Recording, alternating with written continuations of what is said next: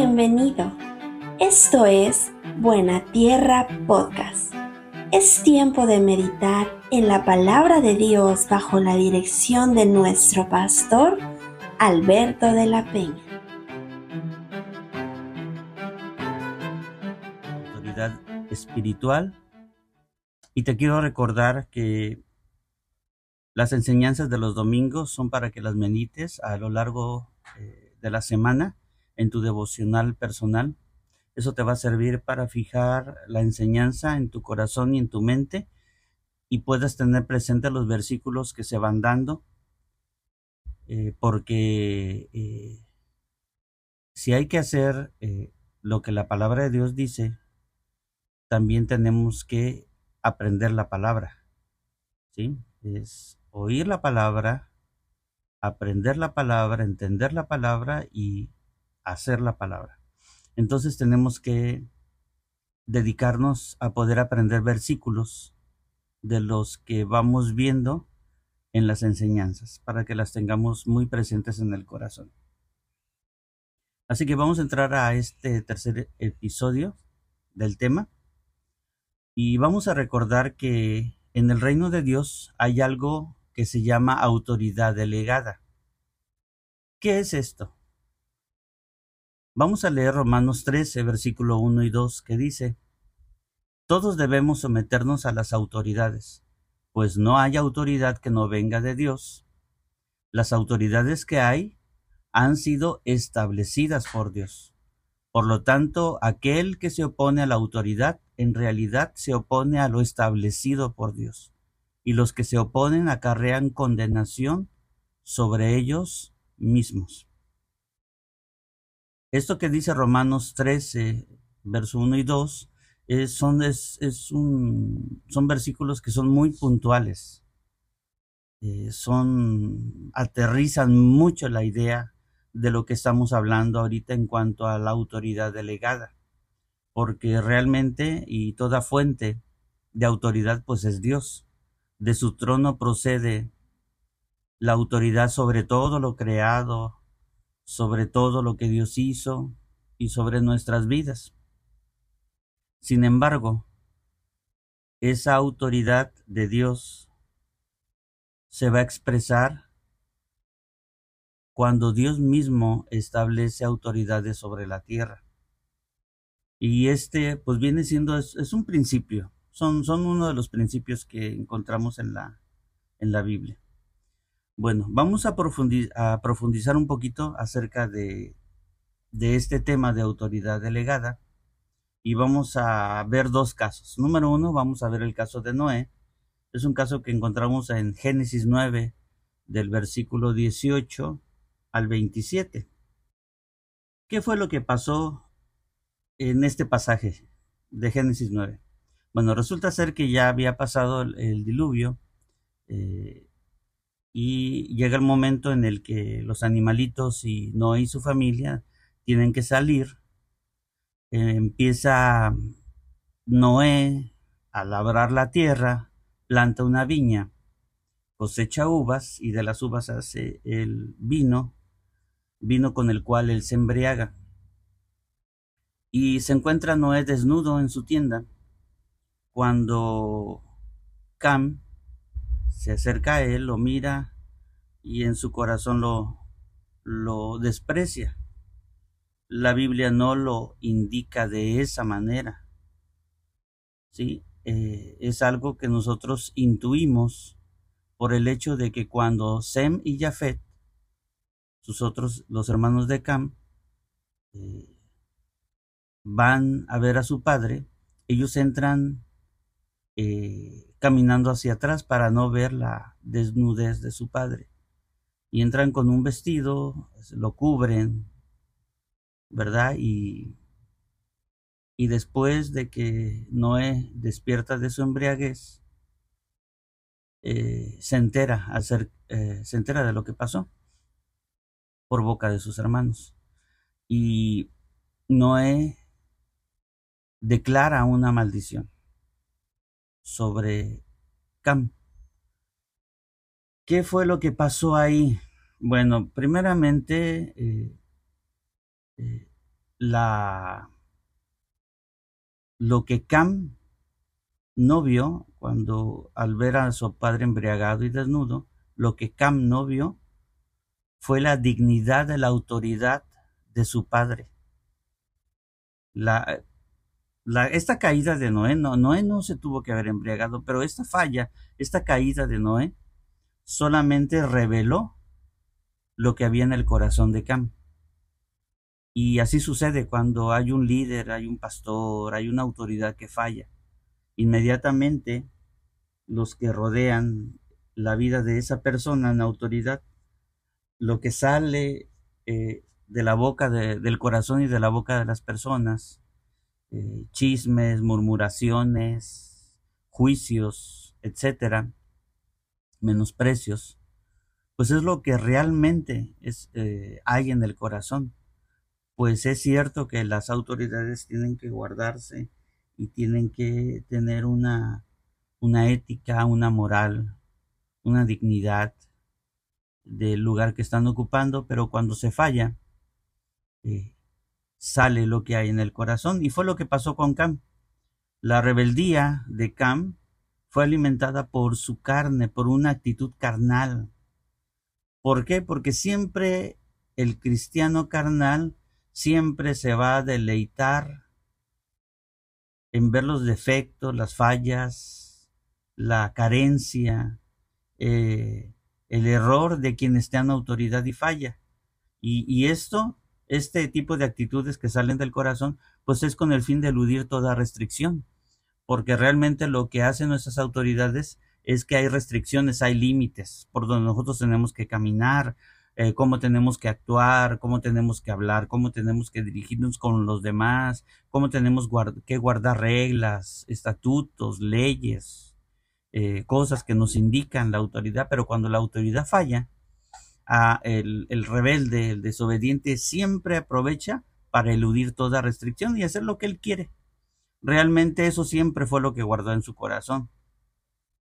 Pues este tipo de casos eh, son aprovechados por este tipo de personas para poder, eh, eh, para poder tener ese tipo de, de señalamientos y, juicios, ¿no? Sobre quienes tengan autoridad. Entonces, esta actitud de Cam trajo una consecuencia a él. Y Noé lo maldice, y te quiero leer la maldición que, declaró Noé sobre, sobre Cam. Te voy a leer el versículo 25, 26 y 27. Dice, maldito sea Canaán, será siervo de siervos para sus hermanos. También dijo, que el Señor mi Dios bendiga a Sem y que Canaán sea su siervo. Que engrandezca Dios a Jafet, que habita en las tiendas de Sem, y que Canaán sea su siervo. O sea, es, fue como una maldición triple. Eh, lo que vemos aquí es que a final de cuentas siempre el desobediente y el rebelde llega a ser siervo del obediente. El desobediente es siervo del obediente. Entonces, esa es la consecuencia que Cam tuvo por su desobediencia y esa siempre es la consecuencia de los rebeldes, de los desobedientes, de los que quieren hacer lo suyo. Bueno, vamos a pasar al segundo caso.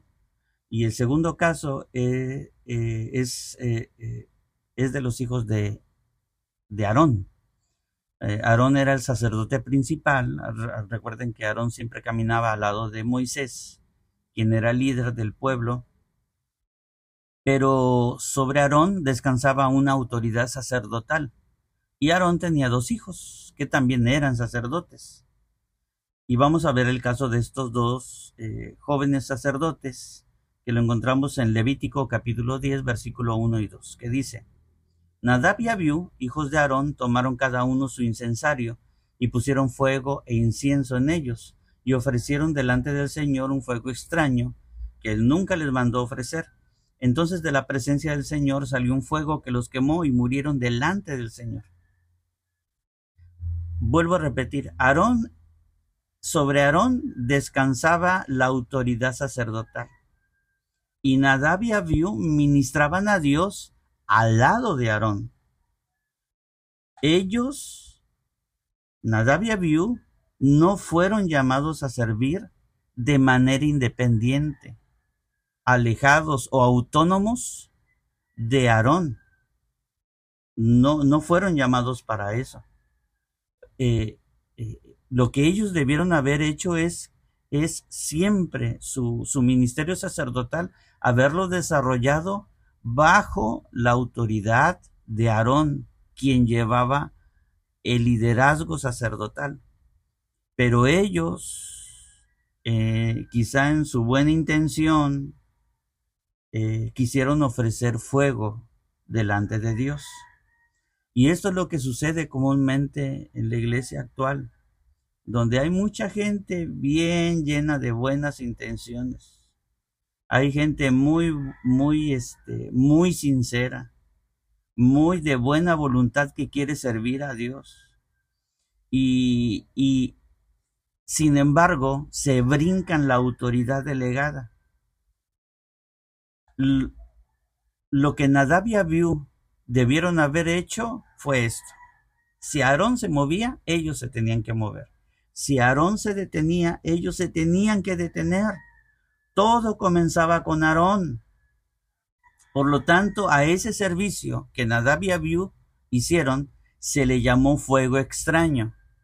¿Qué es el fuego extraño?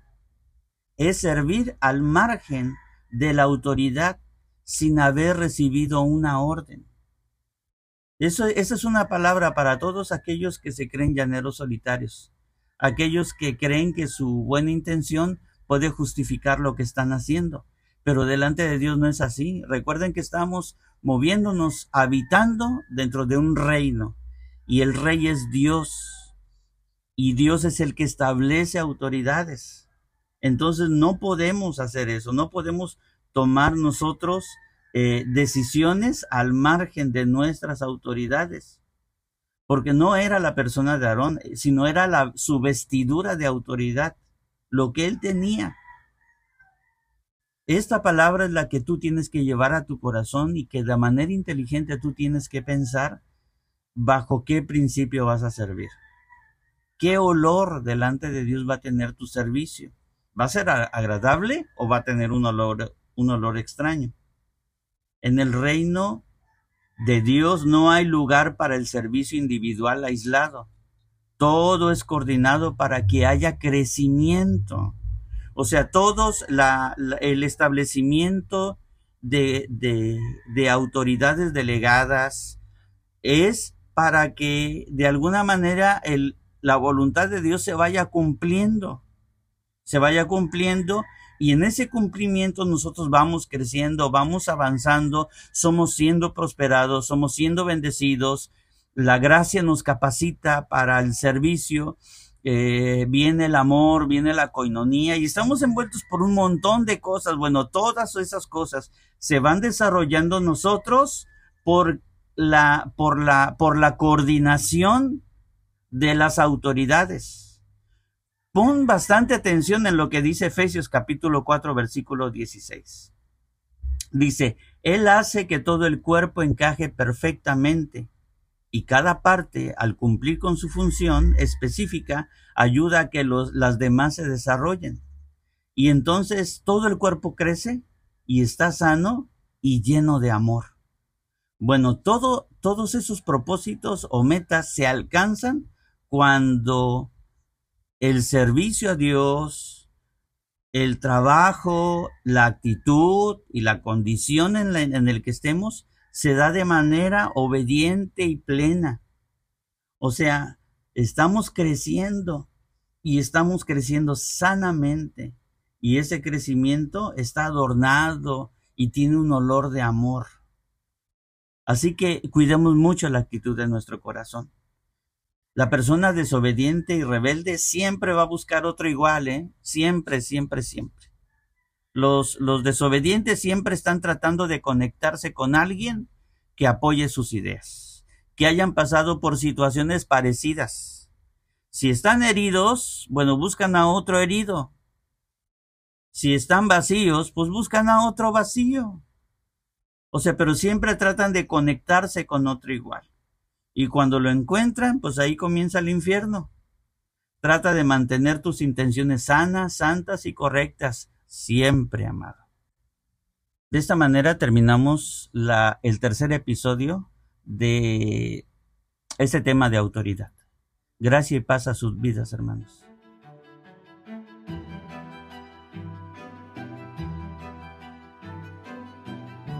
Esperamos que esta palabra haya sido de bendición a tu vida. Si tienes algún comentario, por favor contáctanos a través de nuestras redes sociales y síguenos. Encuéntranos en Facebook como Buena Tierra Sola Escritura y en Instagram como buenatierra.se. A través del Ministerio Buena Tierra, el Evangelio sigue llegando a muchas más personas. Si deseas aportar alguna donación, puedes hacerlo vía mensaje directo.